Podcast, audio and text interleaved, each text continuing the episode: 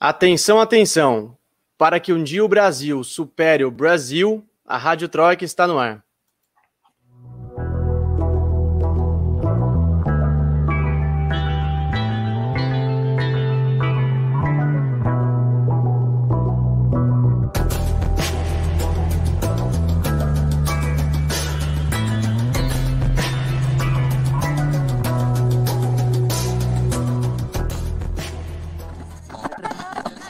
Rádio Troika.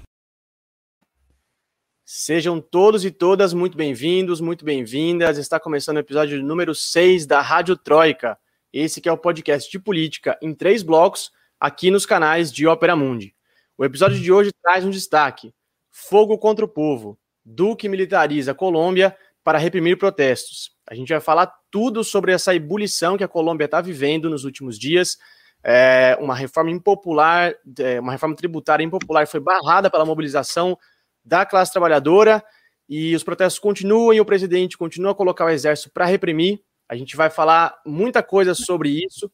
É, tem destaque nas nossas correspondentes, tem FBA Mundo, tem Dia Cultural, como sempre. Eu sou Lucas Stanislau, repórter de Ópera Mundi, e não estou sozinho nessa missão. Recebam a repórter Prata da Casa, diretamente de Madrid, na Espanha, Camila Varenga. E aí, Camila? E aí, Lucas, tudo bem? Oi, Amanda. Boa noite para todo mundo que está assistindo a gente. Hoje tem muita coisa para falar, então vamos embora. Muito bem. Além disso, a repórter desse programa que come o melhor alfajor, diretamente de Buenos Aires, na Argentina, Amanda Cotrim. E aí, Amanda? Olá, Lucas. Boa noite, Camila. Prazer estar aqui com vocês de novo. Todo mundo que está acompanhando a gente. Obrigada, e realmente o alfajor aqui é maravilhoso. Muito bem, gente. É, nosso primeiro bloco, como os nossos espectadores e espectadoras sabem, batizado de Aconteceu Aqui, nossos correspondentes trazem os destaques dos seus respectivos países. É, eu vou começar com a Camila, perguntando para ela, finalmente, Camila, os madrilenhos foram às urnas e parece que a Madrid já tem um novo governo, né? Que, que mostram os primeiros resultados. Quem ganhou, quem perdeu, todo mundo perdeu. Como é que tá? Pois é, é tá ninguém ganhou, aí? ninguém perdeu, todo mundo perdeu. É, não só os madrilenhos foram às urnas, como essas eleições tiveram recorde de participação, né? 69%, 11 pontos a mais do que nas últimas eleições regionais.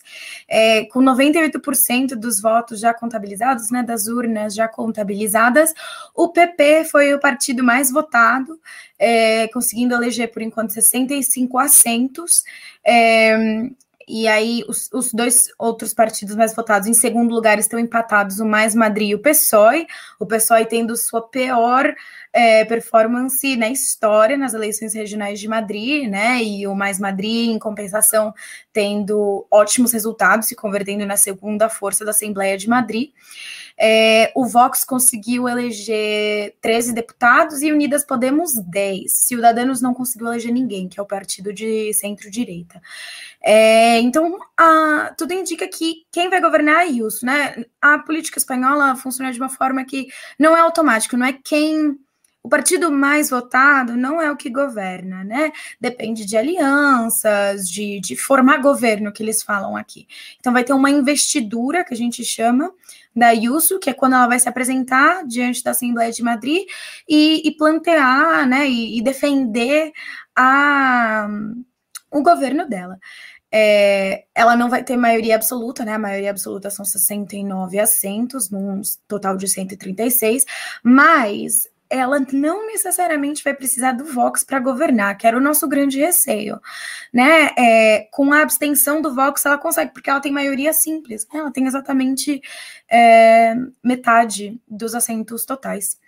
Então, o Santiago Abascal já anunciou que o Vox vai apoiar a investidura dela para o governo sem exigir posições, é, sem exigir cargos no governo dela. Então, é, claro, o Vox pode se dar ao luxo de fazer isso, porque para eles é um resultado excelente, tendo ou não é, posições no governo. Agora, a grande notícia, a grande reviravolta disso tudo é que, por causa desses resultados pífios, né, nas eleições, vamos dizer, né, da Unidas Podemos, o Pablo Iglesias anunciou que vai se retirar da política completamente, né, ele vai abrir mão de todos os cargos políticos dele e ele disse que, enfim, ele vai seguir comprometido com o país, mas que ele não vai barrar a renovação de, de, lideranças dentro do partido, que aliás era uma coisa que ele já vinha sendo criticado já há muitos anos, né, de, de ser um cão que não queria largar o osso, por isso, inclusive, surgiu o Mais Madrid, né, o Mais Madrid,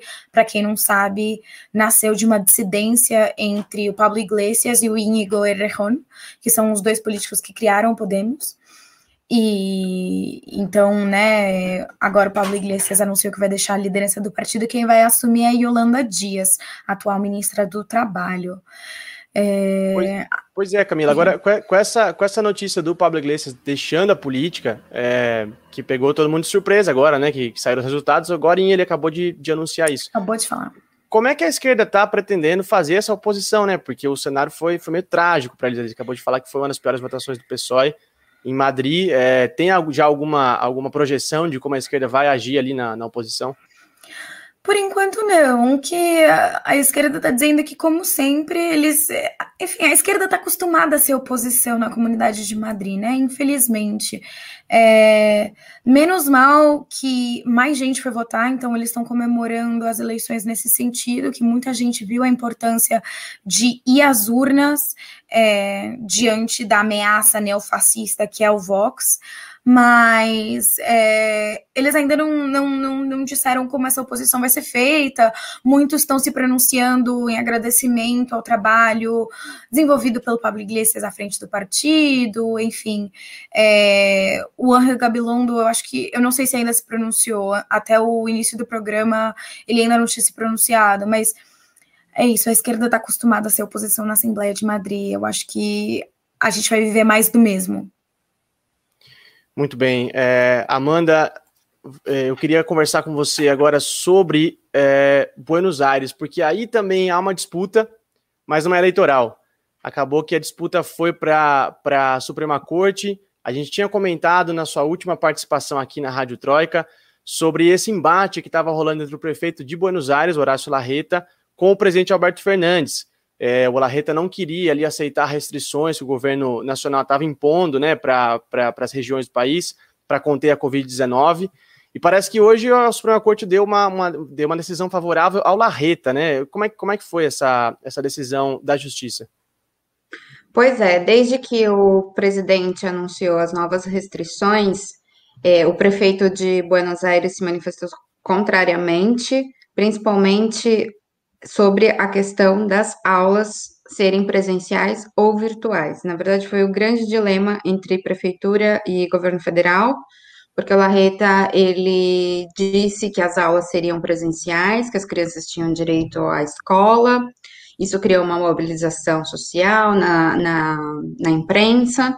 E aí a questão foi para a Suprema Corte e hoje, no final do dia desta terça-feira, saiu a decisão favorável dizendo que é, a Suprema Corte, na verdade, ela entendeu que a autonomia da cidade de Buenos Aires tinha sido violada. Então, a decisão acabou sendo favorável ao prefeito, é, que já tinha se pronunciado há uns dias atrás, flexibilizando é, a, a, própria decisão dele das aulas serem presenciais, né? Então, ele, ele disse que as aulas seriam presenciais para crianças, jardim, maternal e primária, as aulas poderiam ser presenciais e online para a secundária, que seriam dos 12 até o ensino fundamental, e o ensino de adultos, universidade, seriam virtuais, né? E o presidente da Argentina, ele se manifestou em seguida à decisão da Suprema Corte, e ele afirmou que vai cuidar da saúde dos argentinos, ainda que escrevam muitas folhas de sentenças. Ele usou até esse termo, né? E lembrando que o presidente Alberto Fernandes, ele é advogado e ele é professor de direito na Universidade de Buenos Aires, né? Então, ele, ele disse que lastima muito o direito ter se convertido em uma sentença, eh, se referindo ao direito que as pessoas têm à saúde, né, e, e toda essa questão aí da, da pandemia, mas afirmou também que não desistiu da questão e que ele vai para a luta, usou esse termo, né, a gente vai para a luta para reverter essa decisão. Então, como você bem lembrou, é, esse caso, esse embrólio, digamos assim, já está correndo há pelo menos três semanas, duas semanas, desde que as restrições foram anunciadas, as novas restrições, né, e agora elas seguem, né, no último dia 30 de abril, é, teve um prolongamento, digamos assim, das decisões até o final de maio, e basicamente é comércio que só pode funcionar até às 7 horas da noite, os comércios que não são considerados essenciais, né? As pessoas também só podem estar na rua até às 8 horas da noite, e, e o uso do transporte público também. Além de é, festas ou encontros sociais em casa, assim, isso também não está podendo. Nos parques e ambiente público, um limite de pessoas, até 10 pessoas você pode reunir, mais que isso não. Então, essas restrições aí para tentar conter a taxa de contágio é, pela, pela Covid na Argentina e em Buenos Aires também, porque hum, na última sexta-feira o presidente em coletiva ele foi enfático em dizer que a cidade de Buenos Aires era catastrófica, assim, a situação, que ele temia muito, né, pelo número de casos, é, de contágios, o número de leitos. Então, ele, ele para, digamos assim, estimular as pessoas a entenderem essas restrições, ele veio com esse discurso forte aí da, da questão de saúde, né? Porque não, não tem escolha, né? É uma questão objetiva e, e a gente precisa estar tá se protegendo, e uma das formas disso acontecer é evitando a circulação e aglomeração de pessoas, principalmente bares, claro. restaurantes. Claro. E, Amanda, essas restrições que seguem, é, elas tiveram algum efeito na, na, taxa de contágio ou no número de mortes? Como é que está a situação é, de, desses números, né, dessa, de, de, dados de, de, casos e mortes aí na, na Argentina? Então, justamente porque não houve uma melhora nos casos que as restrições foram prorrogadas, né? E a gente já está com 3, 3 milhões, assim, desde que começou a pandemia, né, de contágios, assim, e a cidade de Buenos Aires tem o maior pico. É, cada dia está sendo superado, assim, os dados, assim, a gente precisa meio que maratonar os dados da Covid na Argentina, porque é é um recorde em cima de outro recorde. Então, a, a alternativa do, do, presidente é manter as restrições, né, pra, principalmente por causa do período, né, da estação do ano, outono e inverno, a, a, a taxa, né, o mapa da, das as projeções, né, são maiores agora em maio e em junho, então a questão é realmente muito complicada, até pela demora na, da vacinação, né, da população. É, tem aí a, a a notícia, né, a informação de que em julho vai começar a distribuir a, a vacina russa, o que poderia acelerar a vacinação, mas o fato é que está demorando muito e não é por uma questão do governo federal, foi uma, é, uma demora na entrega, né?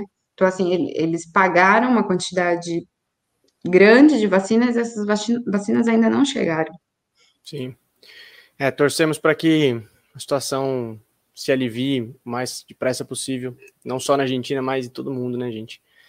É, muito bem, eu acho que a gente esgotou aqui os assuntos do primeiro bloco. O primeiro bloco vai ser mais curto hoje, não estranha, porque a gente tem muita coisa para falar de Colômbia e ainda tem mais uma, uma, um assunto surpresa ali no final do segundo bloco que a gente vai tratar.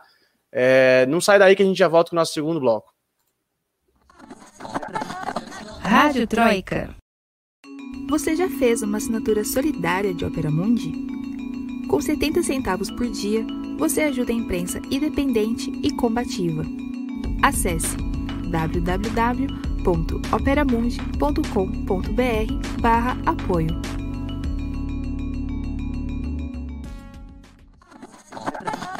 Rádio Troika. Muito bem, estamos de volta para o segundo bloco do sexto episódio da Rádio Troika, o podcast de política em três blocos aqui nos canais de Ópera Mundi. E para esse segundo bloco, nós temos a ebulição que a Colômbia vem vivendo nos últimos dias. É, um projeto de reforma tributária proposto pelo governo do presidente direitista Ivan Duque causou uma revolta popular nas principais regiões do país. É, diversos protestos, várias categorias de trabalhadores em greve desde o dia 28 de abril. É, por conta dessa intensa mobilização popular, o Duque desistiu da reforma tributária. Mas o povo não desistiu dos protestos. É, a população ainda está na rua. Hoje, agora, está rolando manifestação uhum. em diversos pontos do país. É, e eles aproveitaram a conjuntura né, da, da mobilização para reivindicar outros direitos, denunciar outros erros do, do governo do Ivan Duque. O que mais salta aos olhos nesse momento na, uhum. na Colômbia, além da, dessa vitória, né, dessa parcial vitória da, das mobilizações populares, com a, com a desistência do presidente de, de levar adiante a reforma tributária, é a brutal repressão que esses manifestantes vêm sofrendo desde o dia 28. É, segundo dados do Comitê Nacional de Greve da Colômbia, 27 pessoas morreram desde o dia 28 até o dia 2 de maio. Esses números não contam as manifestações que é, foram levadas a cabo ontem, na segunda-feira. A gente tem registros de que ontem também as forças de repressão da Colômbia agiram de maneira muito desmedida, principalmente em Cali, na cidade de Cali. É, organizações de direitos humanos até falando em massacre em, em alguns bairros da cidade de Cali. É, então, esses episódios de repressão acontecem. A gente espera que eles parem nos, na noite de protesto de hoje, mas é, vamos ver como é que isso vai se desenrolar por lá. Camila, explica melhor para a gente a cronologia desses eventos, né? Porque o Duque pautou a reforma, a população já se mobilizou, diversas categorias de trabalhadores se mobilizaram. O Duque desistiu da reforma, mas o protesto continua e a repressão também. Faz um panorama geral para a gente dessa cronologia.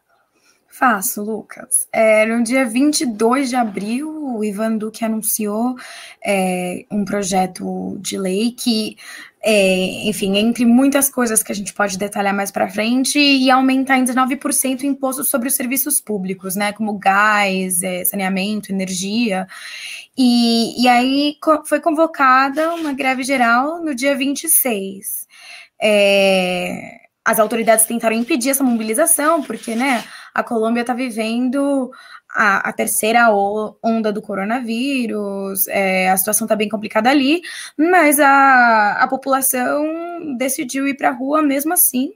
Né? E o que começou como uma manifestação pacífica se tornou um, um banho de sangue, praticamente, devido à repressão policial. E por causa dessa repressão policial, a população insistiu em continuar indo às ruas, né? Aí o o Duque usou isso como uma desculpa para militarizar o país, né? Colocou o exército na rua. Eles colocaram o Esquadrão Móvel Antidistúrbios, chama é, SMAD, né? Seria o equivalente ao nosso BOP, né? O BOP do Rio. Então, é, ele, ele aproveitou para militarizar com a desculpa de que a ordem pública estava sendo perturbada e que o exército ia seguir na rua enquanto é, esse cenário continuasse. Mas isso gerou uma pressão muito grande é, contra ele, contra o governo dele. Ele foi inclusive até criticado pelo próprio Álvaro Uribe, né, o ex-presidente, que disse que não era bom para o partido, tanto a reforma quanto a repercussão que a reforma estava tendo entre a população. Então, ele voltou atrás. Um dia depois de anunciar a militarização é, no país, ele voltou atrás nas reformas, é, disse que ele vai tentar tramitar com urgência uma nova proposta, porque ele quer evitar a incertidão financeira, né, que era a, justificativa dele para a reforma, né, a justificativa justificativa dele era dar estabilidade fiscal para o país, proteger os projetos sociais é, voltados para a população mais vulnerável, mas na prática a reforma não era nada disso. E a população percebeu isso. Então eu acho que por isso que também eles continuam nas ruas, não é só porque ele revogou a reforma que está tudo ok, está tudo certo. Sim, agora você falou que a reforma não era nada disso. É, quais eram os principais pontos da reforma tributária? O que, o Duque estava propondo e o que as centrais sindicais é, apontaram como os principais erros ali da reforma? Uhum. Bom, é, de forma mais detalhada, a reforma é, visava aumentar a arrecadação do Estado, né? Então, ele, eles queriam arrecadar 6,8 milhões de dólares, o equivalente ao, a 2% do PIB colombiano, aumentando o IVA, que é o Imposto sobre Valor Agregado, em 19% sobre serviços, né? Luz, gás, saneamento. E aí, é, tinham outras medidas, né? Também determinava que quem recebesse mais de dois salários mínimos, que é o equivalente a 3.600 reais, teria que começar a pagar imposto de renda, é, só que os mais ricos, sim, né? É, é, pessoas com patrimônios a partir de 1,3 milhões de dólares teriam que pagar um imposto de 1%. É, pessoas com patrimônio de pelo menos 4 milhões de dólares ou mais, né, iam pagar 2%. É, então, o ônus ia recair todo sobre a população né, trabalhadora. É, também ia incluir imposto de serviços funerários, ia colocar pedágio nas cidades, é, implementar um IVA de 43%, é, não, para 42%. 43% dos produtos da cesta básica, perdão.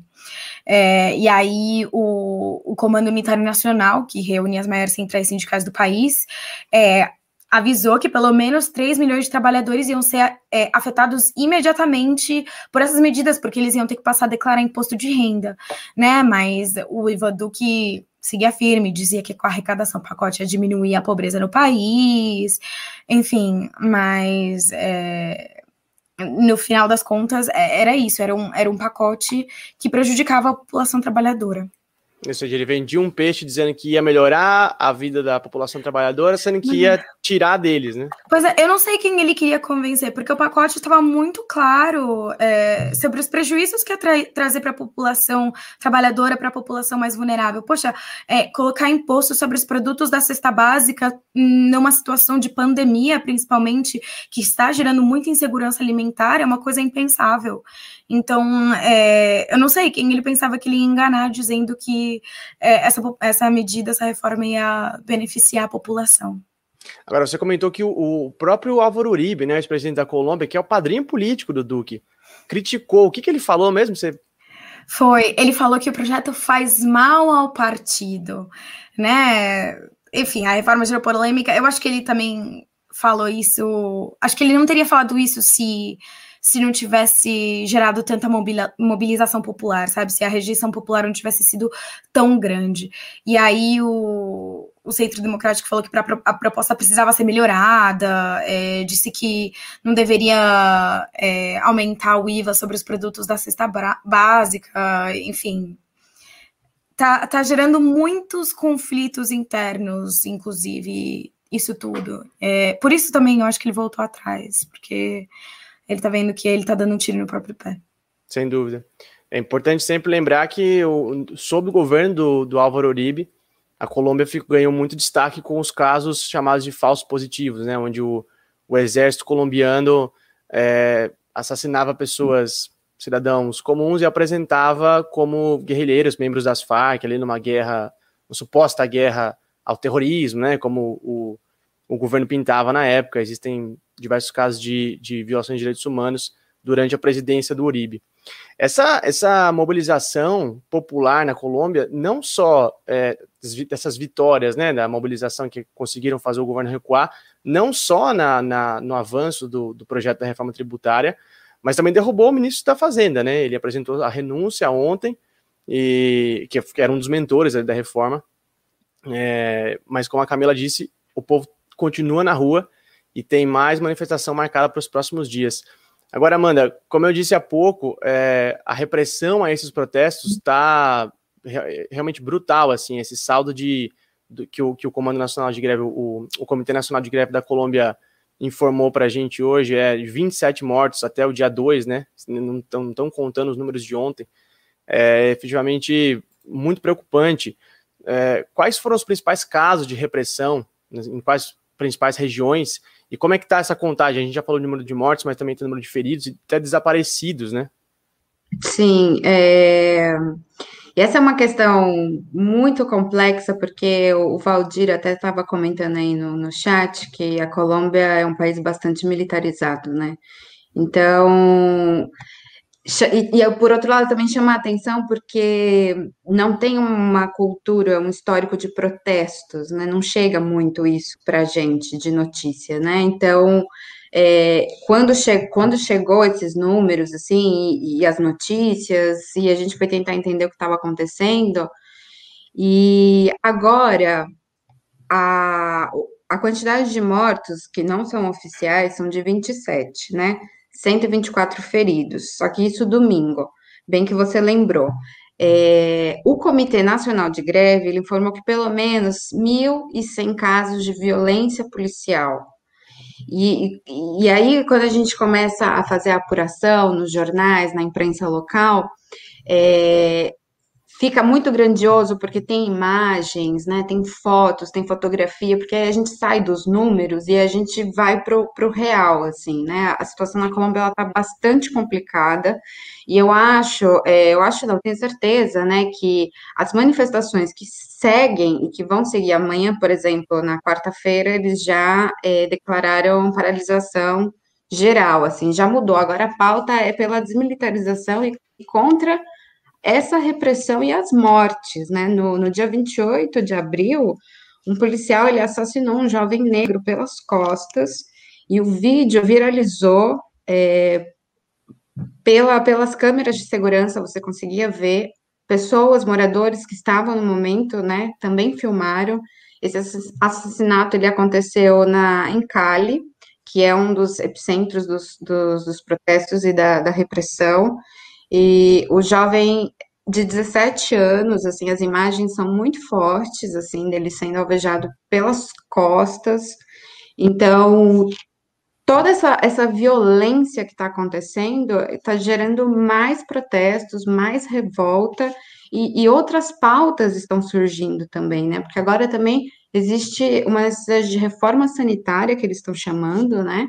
Para a mobilização de amanhã é, contra o desmatamento e, e exigindo uma vacinação massiva contra a Covid. Então, assim, um caso que agora está é, explodindo para outras reivindicações e demandas.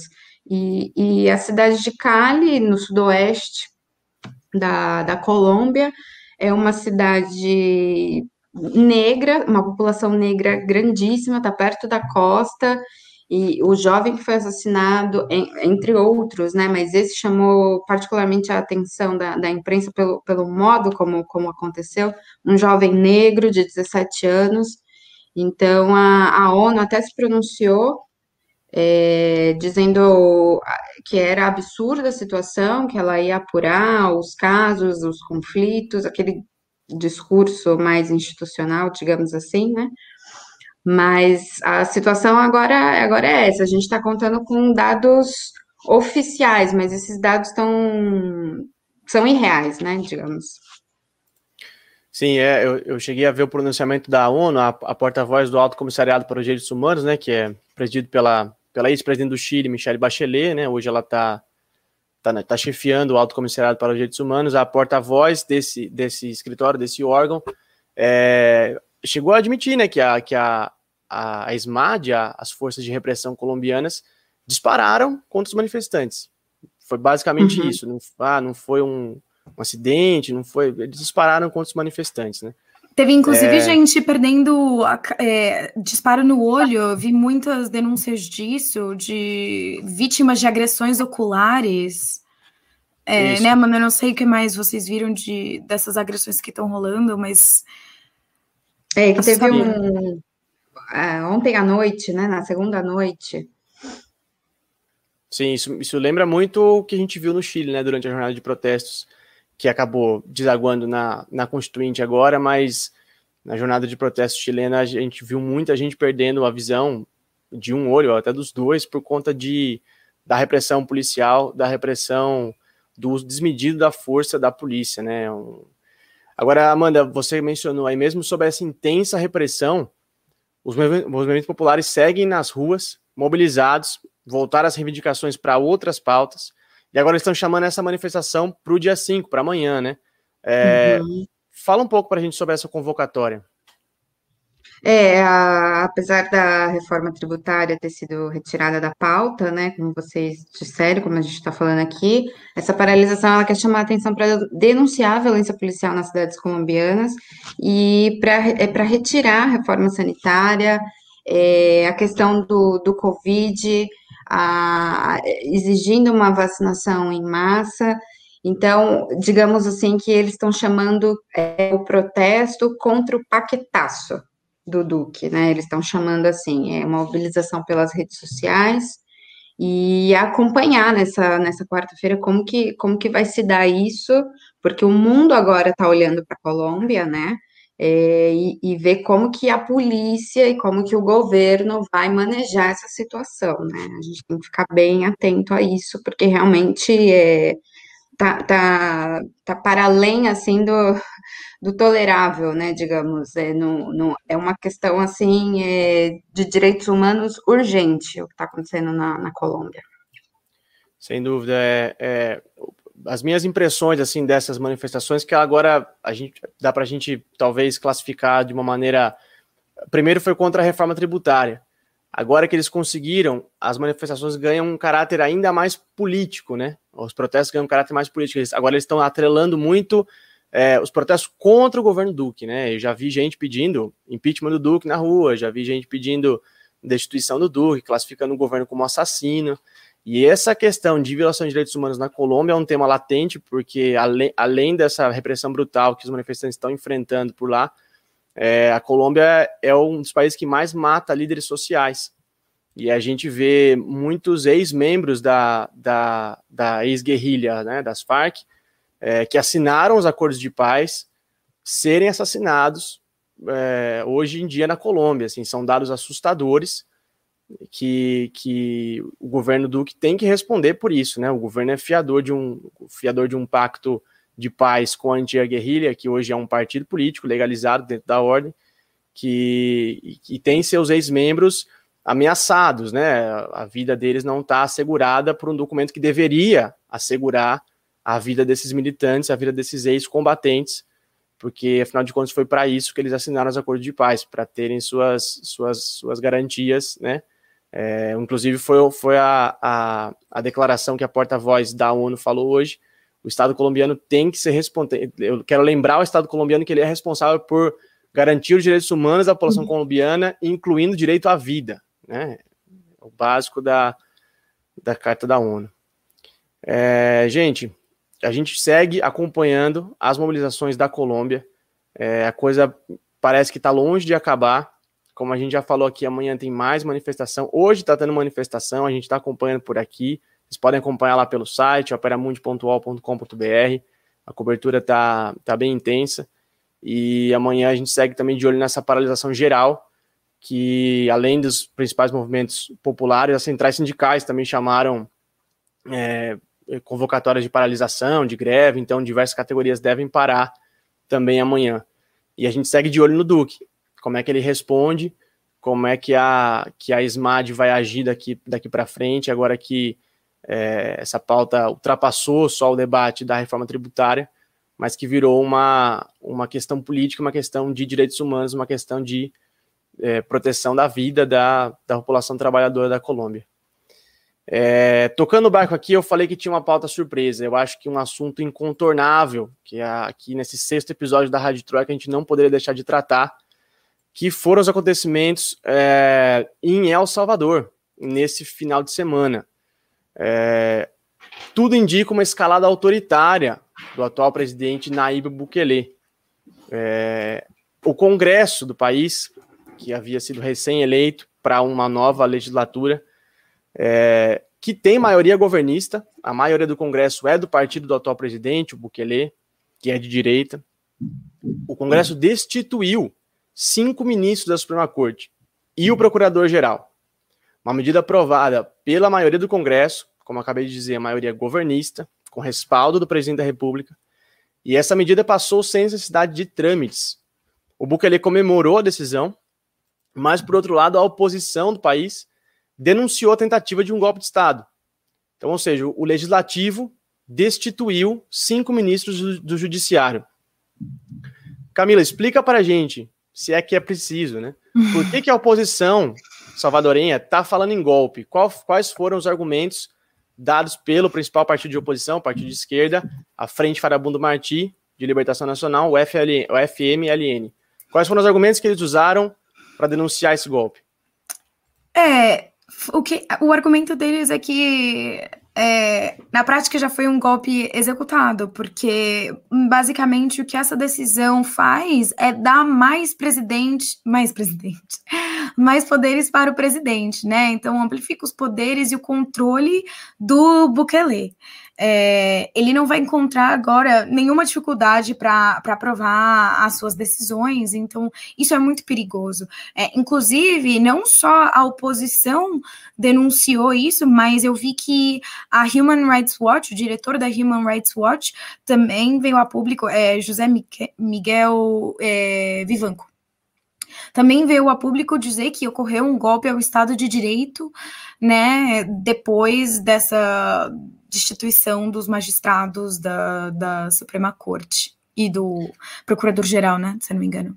Agora, a situação é tão preocupante que até os Estados Unidos, que são o principal parceiro comercial de El Salvador, tem, e que tem, o Bukele tinha boas relações com o Trump, com o governo norte-americano até, até então, a gente não sabe como que vai ser com o Biden, né? Mas até o governo norte-americano criticou essa, essa medida, né? Pois é, os Estados Unidos também criticaram, né? O que me surpreende um pouco, porque os Estados Unidos nunca foram muito fãs de democracia na América Latina, mas é, eles já contataram o presidente Bukele para expressar suas sérias preocupações sobre o ocorrido, né? É importante lembrar que os Estados Unidos são o principal parceiro comercial de El Salvador. Então, eu fico pensando o que isso vai significar no longo prazo. É, e, e, também teve reação no Brasil, né, Amanda? É, também a gente sabe que a família Bolsonaro também adora uma, um golpe, então. Pois é, a Amanda estava aqui nos bastidores hoje falando, gente, me deixa falar disso, por favor, Amanda. Pois é. Manda ver, Amanda. Quem é que comemorou essa decisão? Como assim? Quem, gente? Quem que pode ter comemorado? Eduardo Bolsonaro foi no Twitter dizendo que juízes julgam casos e se quiserem ditar políticas que saiam às ruas para se elegerem e dizendo que apoia, portanto, o presidente na sua decisão. E aí a gente já faz a seleção, né? Se você tem dúvida, se você não sabe o que acontece em El Salvador, se você não tem ideia do que está passando, por aí aí já dá para ter uma ideia, né? É, pelo posicionamento é, do filho do Bolsonaro, né, o Eduardo Bolsonaro. E aí você já, já, já tira as suas dúvidas. O mesmo que Mas... disse que para fechar o STF precisava de um soldado e um cabo, né? Um jipe, um cabo, algo assim, né? A gente lembra dessa também, né? É... Exatamente. Amanda, agora você falou assim, ah, o Eduardo Bolsonaro e a família Bolsonaro, é, eles são um termômetro, né, para a gente entender quem eles apoiam, a gente consegue entender mais ou menos como é que é a conjuntura. Mas explica pra gente, para quem tá nos assistindo, quem é o Nayib Bukele? Porque assim, é, é, meio claro que há uma escalada autoritária por parte do governo e do Congresso, uhum. que agora está na mão do governo, que é de maioria governista. É, e ele já deu outros sinais também, né, de que, de que é um amante do autoritarismo, que não é muito fã ali de, da divisão dos poderes. Quem é o Bukele? Qual, qual é esse histórico autoritário dele na presidência? Pois é, porque ele, ele tem esse discurso que não é o, o, o discurso de direita tradicional, digamos, facilmente reconhecível, né? Ele tem esse discurso de uma política nova, de uma nova política, e a gente pode pensar assim que ele seria uma mistura entre Jair Bolsonaro e o Dória em São Paulo, por exemplo, né? É, é um presidente que, se, que, que é super jovem, né? Ele tem 38 anos, ele se elegeu praticamente com uma campanha nas redes sociais, né? Ele não, não por acaso, assim, não é uma coincidência, né? Mas ele não participou de nenhum debate hum, na televisão, por exemplo. E ele se apresentou aí como uma alternativa entre a direita e a esquerda. Então, é, essa, essa, essa nova política, né, esse, esse, discurso do meio, assim, né, de que eu não sou nenhuma coisa nem outra, eu sou isso. Mas na prática é que se isso é o retrocesso, né, e se isso é o que a gente já sabe que é a direita, né, então é muito interessante como que, o, que, que ele articula o discurso dele, né, e a própria figura dele, né, como, como uma pessoa jovem, você vê que é, as imagens dele, né, ele, ele dispensa o, o terno e a gravata, então ele tem essa amistosidade, digamos assim, na, na figura dele, mas absolutamente autoritário, né? E não foi a primeira vez, né, né Lucas, que que, que, que, aconteceu uma situação assim surpreendente, né? Ele deu uma ordem para a polícia invadir né, o, o, o, parlamento, e aí, e aí ele, ele disse que se ele fosse um ditador ou alguém que não respeitasse a democracia, assim, algo assim, ele teria assumido o controle de tudo. Então, assim, olha, é, se eu fosse tão ditador assim, isso aqui estava na minha mão. Mas eu, eu, eu tô aqui só para dar um sinal para vocês, assim. Então, ele essa, joga essa, assim com essa. Essa foi no ano passado, né? Sim, sim, para relembrar que tipo, não, é. não foi a primeira vez que ele teve um ato autoritário, sim. né? Sim, é nada, nada mais velho do que, no, do que a nova política, né, gente? É, é, impressionante, assim. Mas essa de não usar gravata, eu me lembro muito do Bezerra, né? Do candidato Caô, que sobe o morro sem gravata. É, essa, essa aí não é nova também, ela está já há muito tempo rondando a, a, nossa, a nossa vida aqui, tanto no Brasil quanto na, na América Latina. É, e, e, esse discurso que ele adotou ali na, na campanha, né, na, antes de ser eleito, que é a, a gente falava aqui no, até nos bastidores antes, né, gente? É, essa, essa falsa dicotomia, assim, ah, porque El Salvador, os dois maiores partidos, é o FMLN, né, de esquerda, e a Arena, o partido clássico da direita ali. E eles, ah, chega disso, chega, chega dos dois, chega dessa, dessa oposição, vota em mim, eu sou o novo, mas eu sou eu, eu sou o novo de direita, né? É a é a falsa é a falsa polarização ali, a falsa dicotomia que ele, que ele se aproveitou disso, que aqui no Brasil a gente conhece bem, né, esse discurso de, de alguns candidatos de algumas forças políticas. E, é... e a, a coisa da rede social aí também, né, bastante sintomática, né? E tão parecido com, com o Brasil, né? Nesse sentido, que teve um presidente aí também eleito sem participar de debate, que praticamente fez campanha pela rede social, assim, é, é muito sintomático isso. Sem dúvida, sem dúvida. E cada vez mais pessoas jovens, né? É, é, se, indo militar ali nos partidos de direita, né? Se identificando com esse discurso de esse discurso ultraconservador, né? Muitas vezes é, é um fenômeno que a gente observa em diversos países da, da América Latina e do mundo. Uhum, é, uhum. Gente, a gente vai seguir de olho também em El Salvador, que a história lá também não tá, não tá perto de acabar. A oposição tá batendo firme, como a, a Camila bem falou aí, o FMLN está denunciando essas, essas, esses desmandos né, do, do governo do Bukele. E vamos ver é, no que isso vai dar. A gente segue de olho, vocês podem acompanhar lá no site de Opera Mundi. Eu acho que a gente esgotou aqui nosso segundo bloco. Nosso segundo bloco hoje foi longo, mas acho que vocês gostaram, porque teve bastante informação. A gente trouxe dois, dois assuntos muito relevantes, muito quentes nessa semana. É... E agora a gente vai passar para o terceiro bloco. Não sai daí, que daqui a pouco tem FBA Mundo. Vai ficar mais leve, prometo. É... A gente volta em uns 30 segundinhos. Não sai daí. Rádio Troika. Inscreva-se no canal de Ópera Mundi no YouTube e ative as notificações para não perder nossos programas. Curta e siga nossas páginas no Facebook e no Twitter. Ah, e não esquece de seguir nossos podcasts na sua plataforma favorita.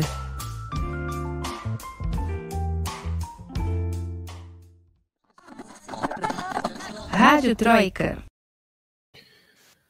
Muito bem, estamos de volta com o episódio número 6 da Rádio Troika, podcast de política aqui nos canais de Ópera Mundi. E o terceiro bloco, vocês já sabem, o nosso querido Febeamundo, o festival de besteiras que assola o mundo, inspirados no grande jornalista brasileiro Stanislau Ponte Preta, que criou o festival de besteira que assola o país. É, a gente vai trazer aqui para vocês as maiores besteiras, os maiores absurdos que aconteceram na semana. Cada um de nós vai trazer o, o, o seu Febeamundo. E você aí do chat, você aí em casa, tá cozinhando, tá fazendo janta, tá assistindo a gente no, no busão, no metrô, tá voltando do trabalho, você vai votar aí no, no, no melhor Febeamundo, quem merece o troféu Febeamundo dessa semana. E essa semana tá, é, como, como eu vou dizer isso, tá competitivo esse Febeamundo aqui. Tá, tá disputado. Tá, tá peleja, tá peleja. Camila Varenga, qual que é o seu Febeamundo da semana? Pois é, o meu Febeamundo, no espírito das eleições, é, de um vídeo que viralizou no Twitter é, do Dilo, que é um site de entrevistas e artigos, enfim, entrevistando pessoas na rua sobre as eleições. E aí o repórter entrevistou uma mulher, né? É, e aí ela disse que se ganha a esquerda, eu me suicido. Eu vou embora da Espanha porque eu não poderia suportar. Aí ele falou: para onde você iria então? E ela disse para Portugal. Aí ele falou, mas ali também é um governo de esquerda. Aí a mulher falou, ih, ela deu aquela bugada assim. Deu tchau, tchau. É, ela ficou. Deu aquele bug. Fim. Antônio, Antônio Costa já falando assim, gente, vocês vão vir para cá, eu tô aqui, eu sou primeiro-ministro. É, você vê como a galera entende de política, né? Tá é sabendo só o bem. sentimento. Tá hum, sabendo bem. O ódio ali. Uhum. Sensacional, sensacional. Amanda Cotrim, seu Mundo, por favor. Bom, antes de falar, eu queria saber se vocês topariam comer larvas e insetos, assim, para ter mais proteína, vitaminas, minerais. Vocês topariam comer? Toparia, Lucas? Eu, eu sou bem enjoado para comer, viu, Amanda? Eu sou, eu sou ah, bem pô. difícil. Ah, se tiver ali bem temperadinho, eu não vou dizer que não. Uma baratinha, assim, bem ressecadinha. Ah, não, calma, calma. Pra tudo tem limite. É que eu gosto de um, chapulim ali, sabe? Os chapulines que você come no México, o grilinho. Ai, Aquilo Deus ali é gostoso. Bom, a, nunca provei, nunca provei, não arrisco. A notícia bizarra uh, da semana é que larvas e insetos vão enriquecer o cardápio dos consumidores europeus, inclusive, viu, Camila? Cuidado! Bom, 27 países da União Europeia autorizaram nessa terça-feira, hoje, 4 de maio, pela primeira vez, a comercialização de insetos como alimentos. E a justificativa é que ele pode ser usado como um inseto inteiro, desidratado, ou como um ingrediente para outros tipos de alimentos, como biscoito, massas, pode comer assim como um aperitivo, né? E os, os alimentos, eles, os insetos, digamos assim, eles são considerados ricos em proteínas, minerais, fibras, e se vocês agora quiserem aderir a essa alimentação aí, que pode ser inclusive bastante econômica, não? Fica a dica fã... aí para comer. Eu Só sou fã da goiaba, não do... Eu sou fã da goiaba, não do bicho. Eu só vi vantagem. É, a, bem, Camila, a, Organização das Nações Unidas, a, a FAO, né, que é a parte da alimentação, ela descreve, descreve os insetos como uma fonte alimentar saudável e é. altamente nutritiva. Pois é, tem mim, as larvas sou... também. É, mas assim, pra mim, eu que sou vegetariana, eu acho ótimo, alternativa de proteína, tô topando. Ah, não, já está. Pode abrir então um delivery. Camila, a repórter mais saudável da Rádio Troika. Ponto final. Muito bem, gente. Tá difícil. Vocês vão votando aí no chat lá, enquanto, eu, enquanto eu vou falar a minha. A minha, ó, vocês me bala. desculpem, mas hoje eu acho que eu vou levar esse troféu para casa. Olha só quem voltou. O presidente do Brasil voltou para o FBA Mundo. Não é, acho que não é surpresa, né? É, em um vídeo ali divulgado nas redes sociais do presidente, ele, ele divulgando um canal de, acho que uma amiga dele, uma conhecida, um canal no YouTube de viagens, que dava dicas de viagens. O presidente Bolsonaro ali disse: Olha que, que bom, aqui você vai poder conhecer tudo sobre o Brasil, tudo que tem no Brasil, a Amazônia, os nossos biomas, é, nossa agricultura e a Antártida. E aí eu fiquei, nossa, mas então o Bolsonaro agora ele vai roubar a Antártida para o Brasil, é isso? é, assim, gente, eu sei que com esse governo tá difícil rir, né? A gente sente qualquer outra coisa, mesmo vontade de dar risada. Mas essas pérolas, assim, é... quando eu vi isso, eu falei, eu tenho que levar para o FBA Mundo. Isso é, é campeão disparado do FBA Mundo. Não, eu fico pensando, é porque Antártida não parece com nenhuma outra coisa, sabe? Não dá para dizer, ah, ele confundiu o nome. Eu não tô entendendo. Não, inclusive, acho que sai um trem, né? Dali de Santa Catarina, direto, né?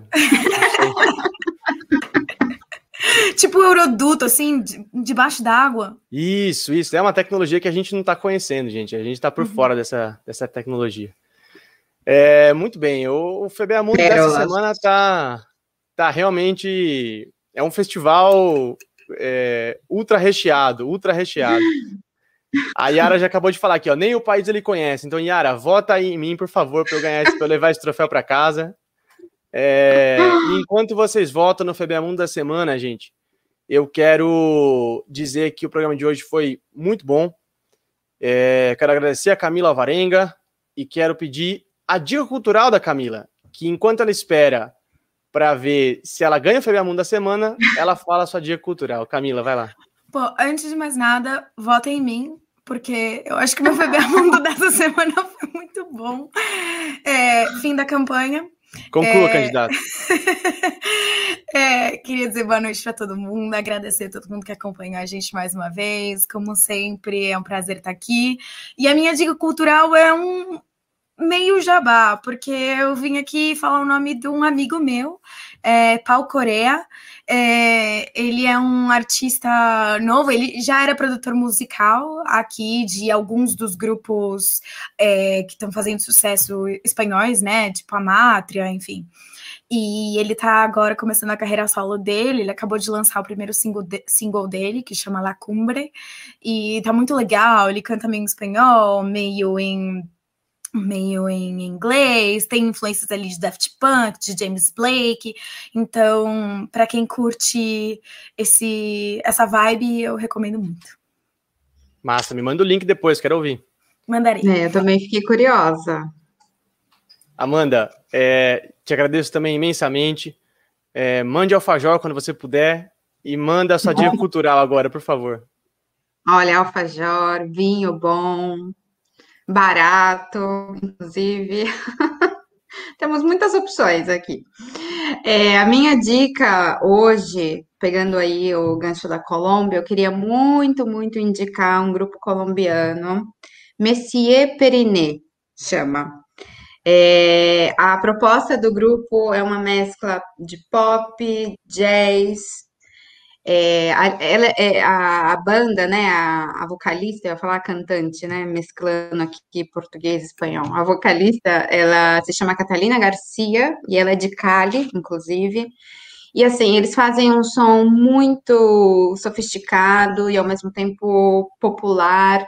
Tem uma tem uma coisa muito muito gostosa assim. Então, se você quiser conhecer um pouquinho da do que é produzido em outros países, que não seja, de repente, Brasil, quer conhecer um pouquinho do movimento na, na Colômbia, acho que fica uma dica bem legal, especialmente para a música Me Libertar, que eu acho que é a música mais conhecida da banda, Monsieur Perine. Sensacional, muito bom. É, gente, a minha dica cultural dessa semana, é, quem já pegou a referência no início do programa, eu não podia deix não, é, deixar de falar desse que foi um dos maiores compositores da música brasileira, na minha opinião, o maior, o maior letrista que o Brasil já teve, que é o Aldir Blanc. Hoje, 4 de maio, faz um ano que o Aldir Blanc morreu em decorrência da Covid-19. Um dos, dos, dias mais tristes para mim no ano passado foi esse, porque eu, eu sou muito fã. E já no, na esteira aí que a gente falou da Colômbia, dos protestos, e para falar do Aldir, claro, para lembrar, para homenagear a memória do Aldir, eu resolvi trazer não uma música, mas um disco do João Bosco, que é o Galos de Briga. O João Bosco, todo mundo sabe que é, foi o maior parceiro do Aldir né, na, na música brasileira. O João Bosco que toca um violão sensacional, tem uma voz maravilhosa e cantando as letras do Aldir, eles fizeram uma parceria longa, assim, de muito sucesso, com diversos clássicos, né, Bebê do Equilibrista deles, é, é, enfim, várias outras, várias outras pérolas que a gente, que a gente tem no cancionário popular, e esse disco que vou destacar uma música que é, o, é a música que dá nome ao, ao disco, né, o Galos de Briga, que é, hum. que me lembra muito o que está acontecendo na Colômbia hoje, inclusive, o meu exemplar aqui, que é o meu xodó, Galos de Briga, é, já furei de tanto ouvir e, e, quero deixar aqui um registro ao a memória do Aldir Blanc, esse que foi um, um, dos, um dos maiores brasileiros da história desse país, que, que com certeza ilumina muito os nossos dias com as, com as suas letras. É, gente, vamos lá, eu acho que eu ganhei. Ih, é, eu tô achando. Sensacional. Amanda Cotrim, dois votos. Três Pô, votos para Amanda. Pô, convenci uma pessoa com meu FBA Mundo. Dois, três para mim e um para Camila. Eu acho que a gente empatou, Amanda. Não. dois, três. Não, você teve quatro votos, Lucas. Eu tive quatro? Teve. Então eu confio no TSE, Camila Varenga. Então eu ganhei. o VAR. Voto impresso, voto impresso. Gente, obrigado pela audiência, foi sensacional. Levo mais um troféu para casa, tô felicíssimo. E Camila, obrigado. Tá, como que tá aí, Camila Lucas? Eu acho que eu acho que eu tô quase empatando com a Camila já, hein? Eu semana que vem eu trago um placar geral. Semana que, vem, semana que vem eu trago um placar geral pra gente acirrar essa disputa aqui. Boa. Camila, obrigado. Amanda, obrigado. Obrigada. A todos que nos assistiram, muito obrigado. Semana que vem tem mais. Ah, deixa eu dar a programação, claro, como eu ia esquecendo disso. Olha, gente, amanhã, dia 5, às 11 da manhã, tem 20 minutos de entrevista. O Brando vai receber o grande professor José Paulo Neto. Grande, grande José Paulo Neto. Escreveu uma enorme biografia do Marx, está sensacional, lançado no ano passado pela Boitempo. Uma entrevista imperdível, às 11 da manhã do dia 5, amanhã. É, na quinta-feira da manhã, o 20 Minutos Análise, que foi cancelado hoje, teve problema, problemas técnicos, vai ao ar é, na, na quinta-feira de manhã. Na quinta-feira à noite tem Sub-40, o Breno vai bater um papo às 8 da noite com a Manuela Dávila, um grande quadro da política brasileira, um grande quadro do PCdoB. E na sexta-feira de manhã, às 11 da manhã, presidente nacional do PCdoB, Luciana Santos, convidada do 20 Minutos de Entrevista. Na segunda-feira, você já sabe, tem Roda Mundo, da minha grande colega Fernando Forgerini, às 19 horas da segunda-feira. E a gente volta na semana que vem, 19 horas, toda terça-feira, 19 horas, aqui ao vivo nos canais de Opera Mundi. Amanhã você vai poder ouvir esse episódio pela sua plataforma de podcast favorita. É, eu vou encerrar o programa de hoje. Muito obrigado a todos pela audiência. Camila, obrigado. Amanda, obrigado. Um beijo a todos. Até semana que vem. E tchau, gente. O podcast Rádio Troika tem idealização e apresentação de Lucas Stanislau. A locução é de Fernanda Forgerini. Supervisão de Haroldo Cerávulo Cereza e Rafael Targino.